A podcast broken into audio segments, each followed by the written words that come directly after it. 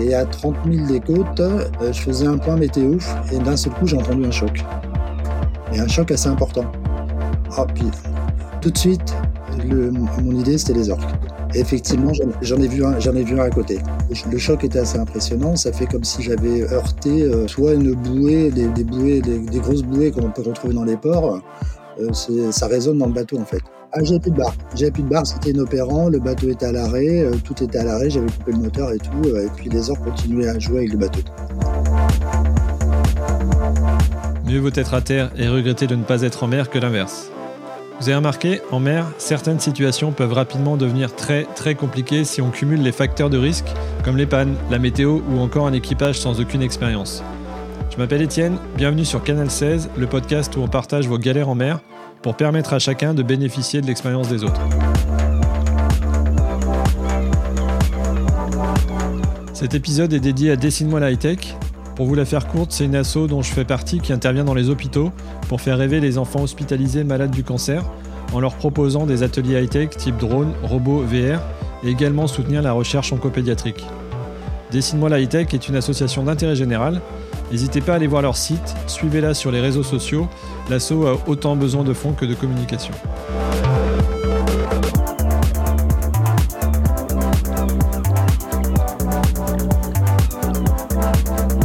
Bonjour à tous, vous avez tous entendu parler des attaques d'orques euh, au large du Portugal, de l'Espagne. Euh, alors on navigue et on se retrouve chahuté par des individus pesant, alors il me semble, entre 4 et 7 tonnes et qui peuvent aller jusqu'à 8 mètres. Donc j'imagine que quand on voit ça à côté de son bateau, ça doit, détendre. Euh, puis leur comportement, hein, d'après ce qu'on voit, il est assez imprévisible et, déroutant.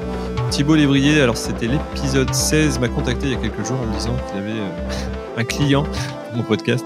Et il avait raison, un de ses amis qui effectue actuellement un tour de l'Atlantique en solitaire vient d'être bien chahuté par ces fameux orques. Et donc j'ai le plaisir de l'interviewer euh, en direct de son mouillage où il termine de réparer son bateau. Bonjour Thierry. Bonjour Étienne. Eh bien écoute, euh, merci beaucoup de prendre un petit peu de temps. Euh, donc là tu es au mouillage. Est-ce que tu peux bah, te, te, présenter puis nous préciser où est-ce que tu te trouves? Oui, donc euh, je m'appelle euh, Thierry Prémel, j'ai 62 ans, donc euh, je navigue tout en solitaire là pour l'instant. Ouais. pour l'instant, je suis à Vigo parce que, comme tu le disais, je me suis fait attaquer en fait en voulant partir de Vigo pour la Madère, et du coup, bah, je suis revenu à Vigo pour faire des réparations. D'accord, très bien. On voit bien où ça se trouve. On précisera, on, fera mettra une petite carte. et donc, est-ce que tu peux te, te présenter, nous présenter un petit peu ton, ton CV et puis ton projet? Voilà, donc euh, alors pour vous resituer un peu l'historique, donc euh, moi je suis né à Brest, j'ai vécu 20 ans à Brest, donc euh, je faisais un peu de voile, mais sans plus. Je faisais de la planche à voile, un peu de, de voile croisière, mais sans, sans, sans beaucoup m'investir sur le sujet. Après, je suis parti travailler dans les terres et du coup, pendant une quinzaine d'années, j'ai quasiment pas fait de voile. Donc j'ai fondé une famille, ainsi de suite. Et depuis 25 ans, je me suis remis à faire la voile. Alors j'ai redémarré la voile par la régate. Alors ça peut surprendre. C'est une bonne idée. Et du coup, euh, j'ai, je suis passé par tous les postes. Donc, premier poste, pour les gens qui connaissent la régate. Numéro 1. Non, c'est l'embraque. Ah, ok. c'est. Le, ce qu'on appelle, ce qu'on appelle sur les bateaux, c'est les bourrins. C'est les gens qui ont, qui bourrinent sur les winches, qui soient, il faut qu'ils soient rapides. Après, j'ai fait numéro 1, piano, euh, euh, grand voile, la barre et comme tacticien. Bon, tacticien, c'est pas forcément ma, ma qualité première. Non, je préfère être barreur en fait. Donc j'ai fait quelques régates, j'ai fait des régates entreprises, j'ai fait le Spi West France aussi, j'ai fait l'Obélix, le Télégramme. Donc euh, je pense qu'on apprend beaucoup de ces régates. Déjà, donc l'adrénaline de la régate, j'adore. Et en plus, bon, on apprend aussi euh, comment régler les voiles, comment ça se passe. Ça ne veut pas dire pour autant qu'on sait naviguer. Je pense que s'il y a un truc que, j'ai appris, c'est que la voile, ça apprend à rester modeste et qu'on apprend tout le temps. Moi, je suis tout le temps en apprentissage. J'apprends euh, tous les jours. Tous les jours, euh, je, je profite de mes erreurs. Comme disait quelqu'un que je connaissais, c'est que les erreurs s'espacent, c'est que ça va de mieux en mieux, quoi. Voilà. Ah, suite à ce passage régate, eh ben, j'ai voulu euh, faire de la croisière et du coup, je me suis dit, faire la croisière, mais il faut absolument que je sois à l'aise sur le bateau. Il faut absolument que je puisse faire des manœuvres de port, parce que tout à chacun sait quand on est skipper, les arrivées au port, de fois, c'est un peu délicat. Mmh. Quand il y a du vent, du courant et tout ça. Donc j'ai fait des manœuvres de port et puis la première anecdote, c'était je fais une manœuvre de port avec une école connue, hein. Donc euh, la personne commence à nous présenter le bateau, tout ça, et puis nous dit bah, la première chose à faire, moi j'étais sur le ponton, euh, quand vous attachez le bateau, vous l'attachez au taquet d'embelle. Le skipper s'est cassé la figure dans l'eau. Ouais. Donc il dit bon, la preuve par l'exemple, ça arrive à tout le monde. Donc euh, faire très attention, le port du gilet, c'est pas c'est pas anodin. Mmh, Pour votre info, moi j'ai mon gilet tout le temps. Ah, donc j'ai fait des stages de manœuvre de port, j'ai fait des stages de chef de bord aussi, et sur un stage de chef de bord, pendant toute la semaine, le, le skipper nous a expliqué tout ce qu'il fallait pas faire en fait, parce qu'il a fait que des conneries toute la semaine. Alors juste pour l'anecdote, il nous a fait faire un mouillage. On avait un biki, un RM. Et, du coup, il nous a fait bitcher à un moment donné sur un endroit euh, du côté de, de Belle-Île. Pour les gens qui connaissent, c'est Port-Maria. Donc, euh, quand on rentre dans Port-Maria pour se bitcher, en fait, il y a un banc de sable juste devant. Et après, ça fait comme une cuvette. Donc le gars s'est bitché, puis je lui dis mais t'es sûr de ton coup? Parce que moi il me semble que par fort coefficient de marée on est on n'est pas bien après quoi. Il me dit oui, oui ça va bien passer. Le problème c'est que la marée, la marée, les marées suivantes étaient plus faibles. Et du coup on a mis 45 minutes à se désensabler. Donc on tirait sur le haubans et tout ça. Alors, je, t'avoue que le, le, skipper était pas très fier. Hein. ouais, surtout parce que, ça commence à être des gros bateaux. Et voilà. Donc en plus, euh, la marée suivante, l'équivalent, c'était des, des Fort Coef, c'était deux mois plus tard. Donc il aurait dû, il aurait dû laisser le bateau deux mois là-bas. Avec évidemment l'emblème de l'école dessus, ça aurait fait une bonne pub, je pense. Euh, autre chose aussi importante, le repos en mer. Pour moi, le repos en mer, c'est hyper important. On n'y fait pas souvent attention. Moi, depuis que je navigue seul et que je fais des trajets de deux, trois nuits, mmh. bah, j'ai appris qu'à chaque moment de repos, bah, je vais euh, m'assoupir un peu ça permet aussi, dans le moment, euh, pendant les moments de calme, de récupérer et de pouvoir faire face aussi quand le, le, temps, le, le, vent forcit ou quand il y a un, imprévu, ainsi de suite. Pour moi, c'est quelque chose d'important. Euh, j'ai appris aussi quelque chose qui pour moi est hyper important, c'est le plan B. C'est-à-dire qu'on a toujours un plan A, je vais de tel point à tel point. Euh, toujours prévoir un, plan B parce qu'on n'est pas à l'abri d'une casse moteur, euh, euh, un dématage, ça peut arriver aussi, euh, une voile qui part en vrille, et ainsi de suite. Je prévois toujours l'action, l'action complémentaire. Ça fait que ça me rassure, ça me permet d'être serein aussi. Même quand on arrive dans un port, si on sent que la, on n'arrive pas à avoir la place, et eh ben, il faut trouver une solution rapidement et puis euh, pouvoir se dégager. J'en ai vu tellement, moi, qui se vautraient dans les autres bateaux que j'avoue que ça m'inquiète un peu.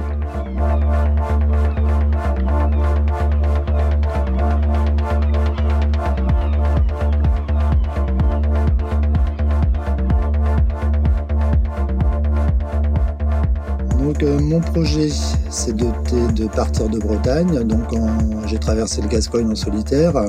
Donc j'ai fait toute la, la côte euh, nord espagnole, de Cantabrique jusqu'à euh, jusqu'à la Galice. j'étais j'étais assez serein parce que pendant quasiment 24 heures, on voit pas un seul bateau, il n'y a pas de rien sur le radar, rien sur l'AIS. Et du coup, c'est reposant quoi. Donc j'ai mis un peu de temps, mais bon, c'était euh, assez intéressant. La dernière nuit que j'ai passée, une, anecdote, je me suis réveillé, je me, réveillais à peu près tous les 45 minutes, et je vois des lumières partout. Je me dis, c'est pas possible, je suis arrivé sur la côte, quoi, il y a un problème, quoi. Je regarde mon, je regarde mon GPS, j'ai dit, bah non, il y a un souci, je vois vraiment des lumières partout. En fait, c'était des pêcheurs espagnols qui pêchent au Lamparo, et comme ils ont des bateaux assez impressionnants et ils, ils, éclairent euh, le, la, mer de manière aussi importante, j'avais l'impression d'arriver sur la côte. Donc euh, j'ai pu les éviter quand même parce que. Tu les vus à l'AIS ou pas? Non, ils avaient. Oui, oui, je les avais vus à l'AIS, mais on voyait les lumières de très très loin en fait. D'accord. Euh, la nuit, une lumière se voit facile à 20, 20, une vingtaine de milles. Quasiment. Donc c'est assez impressionnant. Et plus j'avançais, plus je voyais les lumières. Donc après, le temps de se réveiller, quand on, quand on est un peu euh, somnolent, on a quelques instants en fait de, de, de, où on se pose des questions et qu'il est important justement de pouvoir de réagir en, en, temps et en heure. Quoi. Bien sûr, oui. D'accord. Alors je suis arrivé, je suis arrivé à la Corogne, donc euh, du coup j'ai eu un petit souci d'annexe parce que j'ai crevé mon annexe, du coup j'ai mis du temps à la réparer. Mmh et du coup, j'ai perdu un peu de temps, j'ai perdu quasiment 15 jours euh, sur, euh, sur la Corogne. Et après, je me suis dit, il faut que je descende. Alors, j'ai rencontré pas mal de monde. Et les gens me disaient, bah, il y a des orques, il y a des orques. J'ai dit, OK, OK, bon, on va faire du côtier. Pourquoi pas naviguer en groupe? Donc je suis descendu jusqu'à, j'ai fait, j'ai fait le Cap Finistère, ça s'est bien passé, j'ai pas eu de problème. Ensuite, je suis descendu à Muros, pas de souci. Et après, je me suis dit, je vais descendre, je vais partir directement de, de Muros et puis euh, je vais tracer jusqu'à Madère. Donc j'avais prévu de faire euh, 5 à 6 jours de, de nave. Donc euh, je pars, euh, il y avait une veine de vent au large, je savais que je, devais toucher une veine de vent euh, à 40, 40 000 des côtes. Bon là j'avais du 5-6 nœuds, donc c'était pas énorme. Bon j'avais de la grand voile de, de mise et puis je naviguais au moteur. Et à 30 000 des côtes, j'ai eu, je faisais un point météo en fait. J'ai un téléphone satellite, ça pour moi c'est important aussi en mer. Euh, je faisais un point météo et d'un seul coup j'ai entendu un choc, mais un choc assez important. Oh, puis tout de suite, le, mon idée c'était les orques. Et effectivement, j'en ai vu un, j'en ai vu un à côté. Parce qu'on t'en avait parlé avant ou parce oui. que le, le, son était très particulier, le bruit était très particulier? Oh bah le choc était assez impressionnant. Ouais. Le choc était assez impressionnant. Ça fait comme si j'avais heurté euh, soit une bouée, des, des bouées, des, des, grosses bouées qu'on peut retrouver dans les ports. Euh, ça résonne dans le bateau en fait. D'accord. Voilà. Euh, et quand du... tu dis que tu l'as vu, c'est-à-dire que tu as vu, tu es sorti tout de suite et que as ah vu, ben J'étais dehors en fait, j'étais à l'arrière. J'étais à l'arrière, j'étais sous pilote automatique. Euh, les trois quarts du temps, je suis sous pilote. Hein. Je, je pars pas, ouais. on, on part pas, on part pas 24 heures, hein, c'est pas possible. Donc je suis sur pilote et du coup, euh, bah, j'ai levé la tête et j'ai vu des orques. Et parce que ça doit être assez impressionnant quand même de voir, ouais. euh, ça doit être des tailles, enfin là c'est ce qu'on disait en intro, là, plusieurs, plusieurs mètres et plusieurs tonnes, ça doit être, enfin ça fait un bateau à l'équivalent d'un petit bateau quoi quand même. Ah bah c'est tu as tout à fait raison. Hein. C'est la, la, taille, je sais pas exactement, mais ils, mon bateau fait 12 mètres. Hein. Ouais. Euh, ils étaient quasiment pas tout à fait à la taille du bateau, mais presque. C'est un 411, hein, c'est ça Oui, tout à fait. Ouais. ouais 41 pieds, ouais. ouais. Et du coup, du coup, ben, ben je m'étais, j'avais regardé pas mal de forums là-dessus. Je m'étais mis sur euh, Orca Attack sur Facebook aussi. Je regardais les sites officiels. Et les recommandations, c'était d'affaler la voile d'abord. Ouais. Ensuite, euh, de couper euh, tout ce qui était pilote automatique, électronique et compagnie, c'est ce que j'ai fait. Ouais. Et j'ai voulu faire une marche arrière, parce que soi-disant, quand on fait une marche arrière, bah, les orques, ça leur évite de, de venir euh, chatouiller le, le, safran. Moi, mon inquiétude, c'était qu'il qu m'éclate mon safran, en fait. Mmh. Donc j'ai fait une marche arrière, et j'ai pas dû aller certainement suffisamment rapidement. Ça fait qu'ils ont fini par taper, taper, taper à l'arrière. Et ils ont fini par, du coup, là, j'avais plus de barre, en fait. Donc, je pensais que mon safran avait été croqué ou qu'il était carrément tombé. Donc, ma crainte, la première, c'était d'avoir une voie d'eau. Parce ouais. que un mois auparavant, au large de de, du Portugal, il y a un bateau avec cinq personnes à bord qui a coulé. Parce qu'ils ont arraché la, ils ont arraché la mèche de safran, ça fait une voie d'eau, et le bateau a coulé. Alors du coup, bah, j'ai fait un appel, j'ai lancé un appel à la VHF. J'ai eu à un moment donné, j'ai eu quelqu'un en espagnol. J'ai essayé de passer le switch en anglais. Malheureusement, je parle pas espagnol et c'est mon grand regret, j'avoue. Et du coup, la personne ne comprenait pas. Donc euh, j'ai essayé plusieurs fois. Il n'y a pas beaucoup de gens à naviguer ici euh, en dehors des baies. En fait, les Espagnols naviguent beaucoup dans les baies qu'il y a un peu partout, qui sont assez grandes. Euh, j'ai voulu lancer un appel à l'Iridium. Les appels Iridium ne passaient pas ah, là, je me suis dit, t'es pas bien, t'es pas bien. Donc là, t'as plus de, as plus de bar. Hein. As été, ah, j'ai plus de bar. J'avais plus de bar. C'était inopérant. Le bateau était à l'arrêt. Euh, tout était à l'arrêt. J'avais coupé le moteur et tout. Euh, et puis les heures continuaient à jouer avec le bateau. Quand je dis jouer avec le bateau, le, mon bateau globalement chargé fait 10 tonnes. Le bateau, c'était un vrai, un vrai quoi. Il, il tournait, le bateau tournait régulièrement. J'en avais, j'avais un orque de chaque côté du bateau et j'en avais deux derrière, un sous l'eau je pense qu'ils étaient quatre ou cinq. J'avoue que c'était assez difficile de, de, de, les compter parce qu'il y en avait certains qui étaient sous l'eau et autres. Et en permanence, il y en avait un qui était en train de titiller l'arrière du bateau. D'accord. Donc, euh, du coup, euh, à chaque choc, j'allais vérifier euh, en fond de cale si j'avais pas de l'eau qui arrivait. Ça, c'était ma crainte première. Et après, j'ai réussi à envoyer un SMS à ma femme qui est en France en lui disant bah, écoute, je suis attaqué par des orques je te donne ma position. En plus, comme un, un, un truc euh, basique, hein, j'avais plus d'électronique, donc ma position, je la voyais plus. Plus d'électronique ah. à cause de? Bah, j'avais coupé l'électronique en fait. Ah, exact, d'accord. Il conseille de couper l'électronique en fait quand tu as, ce genre de soucis. Il conseille de tout couper. Heureusement que j'ai mon téléphone avec euh, un Avionics, pour ne pas le citer. Du coup, j'ai récupéré ma position et j'ai envoyé un SMS à ma femme en disant bah, préviens le cross parce que du coup, euh, moi, j'arrive pas à les joindre et euh, je suis attaqué par des orques et j'ai plus de j'ai plus de barre. Et donc, tu as réussi à avoir de la couverture GSM là où tu étais quand même? Non, non, non, non, non. J'ai réussi à passer un SMS parce qu'en fait, euh, pour la petite histoire, sur mon Iridium, j'avais un souci avec le logiciel que j'avais installé sur mon téléphone. Je l'avais déjà testé, ça marchait. Et là, ça ne marchait pas. Donc euh, là, du coup, maintenant, j'ai réinstallé, ça refonctionne. L'opérateur m'a dit réinstaller euh, Iridium Go et puis vous allez voir, ça va marcher. Effectivement, ça marche à nouveau. Mais là, j'ai réussi à envoyer un SMS quand même avec Iridium Go. Donc, c'était quand même important. Donc du coup, ma femme a appelé le cross en France. Elle avait tous les éléments euh, MMSI, euh, tous les éléments nécessaires pour envoyer euh, au cross. Ça, c'est important aussi, c'est de prévenir quelqu'un à terre avec ce genre d'éléments-là, parce qu'on pense jamais au, au sauvetage, mais c'est hyper important d'avoir ce genre de choses. Le hasard a fait que je pouvais recevoir des appels sur mon téléphone satellite. Je pouvais pas émettre, mais je pouvais recevoir. D'accord. Donc j'ai été appelé au bout de une demi-heure, trois quarts d'heure, j'ai été appelé par le Cross euh, ont été très bien d'ailleurs. Je tenais à les, remercier. Et puis ils m'ont dit, bah écoutez, vous inquiétez pas, on a prévenu la sécurité espagnole. Euh, on vous voit, de toute façon, on vous voit sur l'AIS. Ça, je ne savais pas, c'est absolument génial ça. Et du coup, ils vont venir, ils vont venir vous récupérer. Après, j'ai eu un appel de la sécurité espagnole. Ils m'ont passé quelqu'un qui parlait français, et ça, c'était cool. Du coup, ça m'a rassuré. Mais ne vous inquiétez pas, on sera là d'ici une heure. Et euh, pendant une heure, les orques ont joué avec le bateau. Enfin, qui joue avec le bateau Est-ce que je parle d'attaque, jouer le bateau J'en sais rien en fait. Je sais pas, je connais pas leur comportement, je sais pas ce qui se passe avec euh, avec euh, ces, ces mammifères-là. Et pendant une heure, bah, j'ai patienté, quoi. J'attendais. À chaque choc, j'allais vérifier que j'avais pas de voie d'eau. Euh, J'essayais de voir ce que je pouvais. J'avais commencé à rassembler mes affaires euh, pour partir sur. Si le bateau coulait, de partir sur le sur le comment le canot de sauvetage. Euh, je, euh, je t'avoue que ça m'aurait pas rassuré de monter sur le de sauvetage, parce que je pense qu'ils auraient fait pareil. Hein. Alors, il paraît qu'effectivement, ils attaquent pas les, enfin que c'est pas les, les, humains qui les intéressent, mais c'est plutôt les, grandes carènes et les grands, et les grands bateaux. Et ce qu'ils ont l'air de dire, c'est que, ouais, ils ont l'air d'être déroutés par. Euh, alors, il y a la vitesse des embarcations qui évoluent dans leur périmètre, et c'est surtout les, ouais, les, les jeunes orques qui sont tentés de ralentir. L'élan de ces, de ces, comment dire, de ces bateaux en s'attaquant au gouvernail. Mais encore, comme tu l'as dit, hein, euh, aujourd'hui le phénomène, déjà, il n'est pas observé ailleurs dans le monde. Alors ça, c'est quelque chose d'assez étonnant.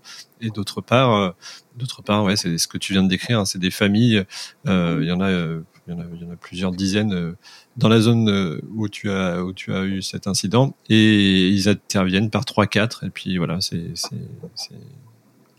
il bouscule un peu le, les plaisanciers. Mais c'est vrai que ce que tu décris là, le risque, c'est vrai que je l'avais pas en tête. Le risque, c'est d'abîmer euh, au-delà du secteur de bar, c'est d'avoir un problème structurel euh, pendant qu'il joue. Et, et, là, dans ce cas-là, ça peut aller vite, quoi. Oui, complètement. Tu as raison parce que en fait, quand il quand il tape dans le bateau, tu sens bien les chocs. Et là, tu te tu croises les doigts en disant j'espère que la coque va résister. Et là, je peux te dire que le 411, il est costaud parce qu'il a résisté. Il a résisté et sur la sur la manière dont, dont tu euh, dont tu as enchaîné là la, période pendant la à partir du moment où tu as compris que c'était des orques jusqu'à au moment où ils sont venus te chercher euh, est-ce que euh, c'est des en fait j'essaie de m'imaginer est-ce que c'est des des des bruits assez sourds? Donc là tu me disais que le, bateau était quand même chahuté et qu'il y avait pas mal de d'orques autour. Mais psychologiquement dans quelle dans quelles conditions tu te trouves? Est-ce qu'une fois que tu t'es fait appeler, euh, tu es rassuré ou est-ce que ça reste quand même un gros stress parce que parce que tu comptes le nom de, de, de coups de, de coups d'attaque des orques? Comment ça se passe dans ta tête à ce moment-là? Bon, Ça bouge. Désolé. Il y a du roulis. Ça va. Ça va se calmer, excuse-moi. Oui, oui, oui, bah tout à fait. Bah, je, je te cache pas que quand euh, je me suis rendu compte que j'étais attaqué par les orques, je, peux, je panique jamais sur le bateau, mais là c'est la première fois que j'ai paniqué. D'accord. J'ai eu euh, quelques minutes où je savais plus ce que je devais faire. Ok. Et puis après, du coup, bah, comme je navigue seul, bah, du coup, je me suis repris, euh, je me suis repris en main. Et puis, euh, je me suis dit, bon, bah, j'avais, j'avais déjà réfléchi à ça. Je pensais pas que ça allait m'arriver, mais j'avais déjà réfléchi à ça. Qu'est-ce qu'il fallait faire? Qu'est-ce qu'il fallait euh, Quelles étaient les, les, les manœuvres, les, les étapes à enchaîner en fait? Et du coup, comme j'avais réfléchi à ça avant, ça m'a permis aussi de me concentrer là-dessus et puis d'avancer. Après, pendant une heure, bah, j'ai stressé tout le temps. Hein. Ouais, je hein. Euh, je t'avoue que j'avais euh, j'ai eu une sacrée euh, dose d'adrénaline, c'était assez impressionnant. Hein. Mmh, mmh. Euh, même si effectivement ils s'attaquent pas aux humains, quand on voit des des comment des mammifères comme tu dis qui font 7-8 tonnes, c'est impressionnant. Et quand en plus, ce qui était surprenant, ce que je te disais tout à l'heure, c'est que j'en voyais un de chaque côté, quoi. Donc ils faisaient surface, ils replongeaient, ils refaisaient surface, et puis derrière, je voyais, je voyais une masse euh, noire et blanche qui était derrière le bateau et qui titillait. Et à chaque fois, il y avait des chocs, quoi. Ouais. Donc c'était assez impressionnant. Et puis il y en avait un qui se baladait qui était un peu plus loin. Alors est-ce que c'était des juvéniles qui ont attaqué? J'en sais rien parce que globalement, même la prise de photos, euh, j'ai pris quelques photos. Je me suis dit quand même pour l'assurance parce qu'après, euh, pour euh, bien m'assurer que j'ai bien été attaqué par des orques. Et il recommandait de faire des films. J'ai essayé de faire un film. J'ai fait juste un petit film de quelques secondes, mais j'y arrivais pas en fait. Ah. J'arrivais pas, ça bougeait de partout. Et j'ai essayé de penser à autre chose. Pour moi, c'était accessoire ce genre de choses-là. Oui, complètement. Ouais. C'est accessoire. Euh, oui, j'ai connu, moi j'ai connu une heure, une heure de stress, une heure de stress. Après, euh, quand ils sont partis, je m'en suis pas rendu compte tout de suite. J'entendais plus de coups, donc euh, j'ai attendu, j'ai attendu un peu. Au bout d'un quart, une heure et quart, donc il y avait plus rien. C'était le calme plat. La mer, j'ai eu de la chance, la mer était calme. Ouais. Mais d'un seul coup, le brouillard, c'est le, c'est le, la brume s'est levée. Et je me suis retrouvé, on voyait pas 50 mètres. Et là, je me suis dit, je vérifie ma position, euh, ma position GPS. J'avais bougé, évidemment, avec le courant et tout ça. Et du coup, euh, je me suis dit, est-ce qu'ils vont me trouver? Et peut-être un quart d'heure après, donc au bout d'une heure et demie, euh, j'ai entendu le bateau de la SNSM espagnole qui est arrivé. Ils sont arrivés pile poil sur moi. En fait, ils m'avaient repéré sur l'AIS et puis du coup, c'était bon quoi. Le soulagement. Oui, tout à fait. Ouais, gros soulagement. J'ai eu l'occasion après au port de discuter avec quelqu'un qui, qui s'occupe d'une une association de recherche justement sur le mammifère. Ouais. Il me disait qu'il n'y avait pas de recette en fait. Donc euh, certains disent que faire des marches arrière, il y a moins de risques qu'ils cassent le safran. Ça marche. Certains disent que si, il faut faire du bruit. Moi j'avoue que j'avais une corne de brune, je m'en suis servi aussi pour essayer de les effrayer, mais ça n'a pas, marché. La première chose, qui, il faut arrêter le bateau en fait. Il faut arrêter le bateau parce que tant que le bateau n'est pas en mouvement, en fait, si le bateau n'est plus en mouvement, bah, ça les intéresse plus à un moment donné. Donc ils il s'arrêtent. Moi, j'ai pas eu de chance parce que ça a duré une heure. Et peut-être que si j'avais pas fait la marche arrière, il serait, que j'avais complètement stoppé le bateau, il se serait désintéressé au bout d'une demi-heure. J'en sais rien, en fait. Je sais pas. D'accord. Je ne sais pas. Stopper le. Stopper Ouais. le- Ah, il faut déjà affaler les, il faut affaler les voiles, affaler le- et arrêter le moteur déjà. Stopper le mouvement, quoi, pour pas Ouais. Stopper le mouvement. Si euh, t'as, ils ont affaire à quelque chose qui bouge plus, donc ça les intéresse plus du tout. Les conditions de mer, je, bah, il y en a qui ont été attaqués au large de la Bretagne aussi, hein, donc euh, dans une mer formée. Euh, moi, la première fois j'en avais entendu parler, c'est quand j'étais au nord, euh, au nord Cantabrique, et j'avais navigué par, euh, c'est pareil, il n'y avait pas beaucoup de vent. Moi, j'étais, euh, j'étais à trois nœuds, trois nœuds et demi sous voile. J'avais pas mis le, j'avais pas mis le moteur, j'avais pas un gros parcours à faire. Et en fait, il y a quelqu'un qui s'est fait attaquer, pas très très loin, et qui apparemment avait son moteur. Alors, est-ce que le bruit du moteur les attire? Je ne sais pas. Je ne sais pas. Ok. D'accord. Mm.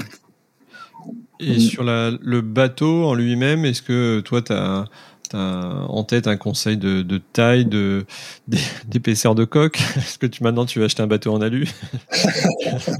Ah, peut-être, peut-être un bateau strong, alu Strongal, ouais, peut-être, ouais. Ouais. pour les pour. Ouais, tout à fait. Non, c'est vrai que un bateau, euh, un bateau composite, c'est plus- c'est plus fragile aussi, hein, c'est clair. Mm. Bon, un bateau en acier, euh, c'est costaud. Moi, j'ai discuté avec des pêcheurs. Les, les, les bateaux pêcheurs ne sont pas attaqués. C'est ça qui est surprenant, quoi. D'accord. C'est ça qui est vraiment étrange. Quand j'étais sur le chantier, là, quand ils ont réparé mon secteur de bar, là, euh, je discutais. Les, les gens sont venus me voir et puis du coup, on a discuté. Et ils me disaient, bah, nous, on n'est jamais attaqués. Et pourtant, ils ont des bateaux qui étaient à peu près de la même taille que le mien. D'accord. La forme de la coque est pas tout à fait la même et la matière. Ouais, je pense qu'il y a peut-être peut-être de ça aussi, le fait d'avoir une quille, euh, peut-être que ça les attire, je sais pas. Alors ce qui est surprenant, c'est qu'ils s'attaquent au safran et ils ne s'attaquent pas à l'hélice. Alors moi, j'ai pas beaucoup d'écart entre mon hélice et mon safran, donc ils avaient, peut-être pas la possibilité de passer la tête, heureusement d'ailleurs. Ouais. Mais euh, ils s'attaquent pas au reste du. Voilà. Peut-être qu'ils ont conscience du danger potentiel de l'hélice. Et sur, et sur le safran, du coup, toi, que je, que je sois bien sûr d'avoir compris l'avarie que tu as eu, toi, c'est en poussant sur le safran qu'ils ont cassé le mécanisme de barre, c'est ça? Ouais, tout à fait. Ils ont cassé le secteur de barre en deux morceaux et ils m'ont cassé la chaîne aussi qui remonte à la barre. Ouais, donc c'est vraiment une force. Donc euh, le choc a été assez, assez, euh, assez, assez impressionnant. Et donc ton safran et ta mèche de safran, pour le coup, sont assez costauds. Ben oui, oui. Euh, du coup, j'ai appelé, euh, j'ai eu l'occasion, bah, grâce à Thibaut, d'avoir un expert de Beneteau qui me disait que, que les 411, quand ils les avaient fabriqués à l'époque, euh, la mèche de safran est en inox, c'était, c'était assez solide. Ceci dit, s'ils avaient croqué le safran, je pense que le safran n'aurait pas résisté. Hein. C'est du composite aussi. hein. Bien sûr. Donc euh, voilà. Ouais. Après, la difficulté, c'est ben, on perd du temps, quoi, parce que le temps de réparer, tout ça, ça prend du temps. Là, moi, ils m'ont ressoudé mon secteur de barre parce que de toute façon, le temps de me faire livrer une pièce, j'en ai pour 6-7 semaines. Euh, J'espère que ça va tenir. Je pense que je vais en commander un neuf quand même parce que euh, Hmm. par euh, sécurité. Mais ça prend du temps dans un, dans un projet, quoi. C'est pour ça que c'est ben, embêtant. Ouais, bien entendu. Après, je vais reprendre, je vais reprendre la mer, ça c'est clair, parce que moi j'adore la mer, hein, je me sens bien en mer. Plus je suis au large, mieux je me sens, parce qu'il y a moins de risques en fait au large. Hmm. hein. quand on est sur la côte, on est toujours vigilant, il y a toujours plein de bateaux partout. euh. Ici, c'est pas trop le cas, hein, il n'y a pas trop trop de bateaux. Mais euh, sur la Bretagne, en l'occurrence, il y a beaucoup de, il y a beaucoup de bateaux euh, à naviguer. Et plus on est au large, plus on est tranquille. Ça c'est clair. Non, moi j'adore la mer. Mais je pense que je vais descendre la côte, euh, la côte euh, espagnole. Après, je vais descendre le Portugal et je vais minimiser mon parcours euh, parce qu'il faut que je m'éloigne de la côte après pour être tranquille avec les orques. Je pense qu'il faut minimum 100 000 avant d'être embêté avec les orques. D'accord. Donc je pense que les premières 24 heures vont être compliquées. je vais pas beaucoup dormir, je te cache pas. Ouais, ils font ouais, 100, 200 km par jour, donc c'est vrai qu'ils peuvent, ils peuvent se, Ouais. se balader, mais ils sont plus, plus près des côtes. Et sur, euh, pour, euh, pour euh, faciliter euh, l'éloignement des orques, tu parlais d'un d'un pinger aussi? Est-ce que tu peux Oui, alors il y a des il y a des il y a des choses qui sont utilisées en fait par les pêcheurs euh, les pêcheurs en France parce qu'à un moment donné il y avait une hécatombe de, de dauphins dans les filets des pêcheurs Ah oui. et du coup ils utilisent des, des petits boîtiers qu'ils installent sur leur filet de pêche qui génèrent en fait euh, je pense que ce sont des ultrasons qui euh, détournent en fait les, les dauphins. Alors ça marche aussi pour les baleines et semblerait-il que ça marche aussi pour les orques. Donc je t'avoue que j'en ai commandé un et je vais installer ça derrière le bateau. J'ai commandé 4, j'en ai mis un de chaque côté. Alors, on, va, on essaye toutes les solutions possibles et inimaginables. Enfin, euh, avant de, avant d'avoir eu cette attaque, on en parlait pas mal dans les ports, dans les marinas, parce qu'on rencontre pas mal de monde. Et puis tout le monde avait ce- cette crainte-là, mais j'étais loin d'imaginer que ça allait m'arriver. Quoi. Hmm.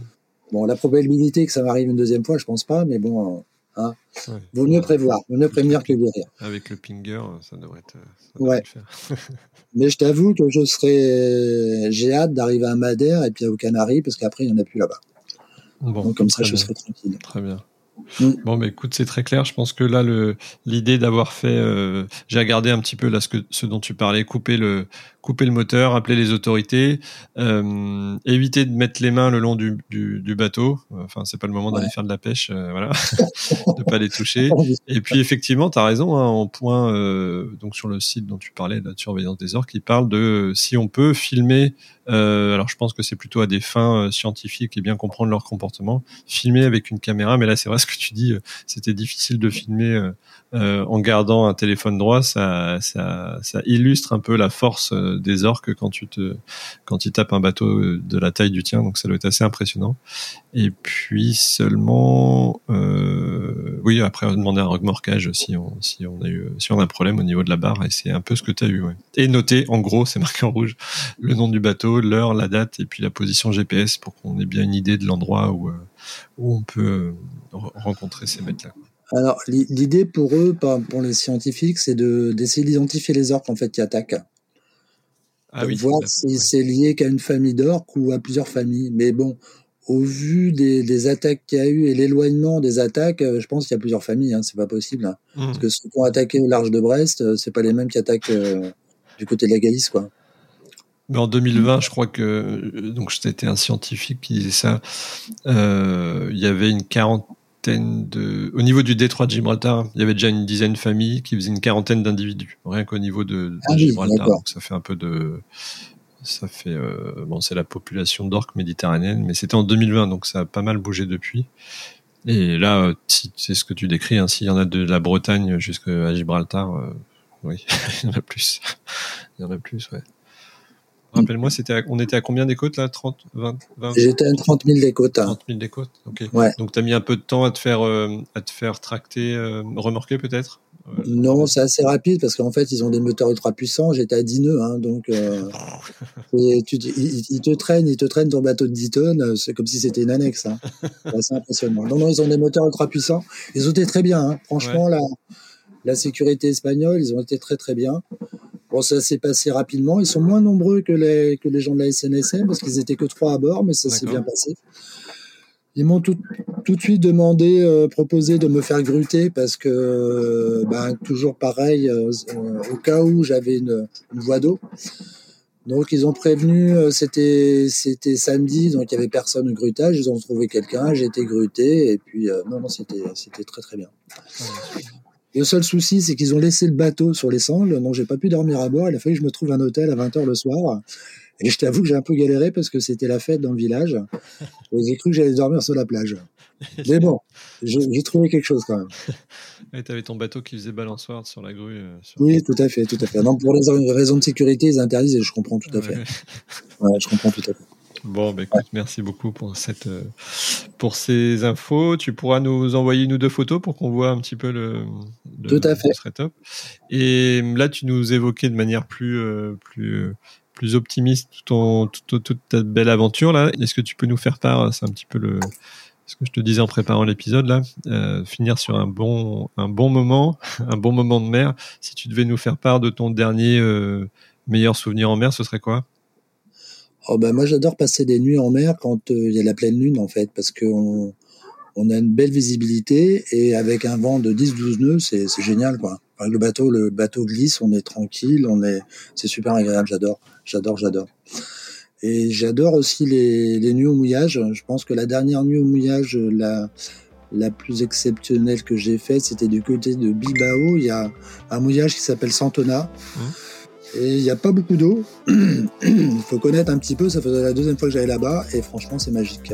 C'est un grand lac, en fait. Un grand lac avec euh, l'équivalent de deux terrains de football où on peut, où on peut mouiller parce qu'après, il n'y a pas assez d'eau.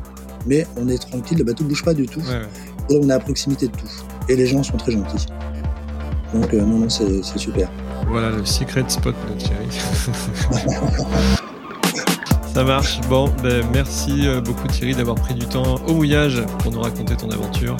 C'est terminé pour nous. Prenez les téléphones pour mettre 5 étoiles sur Apple Podcast et même sur Spotify. Ça nous aide à faire connaître euh, ce podcast.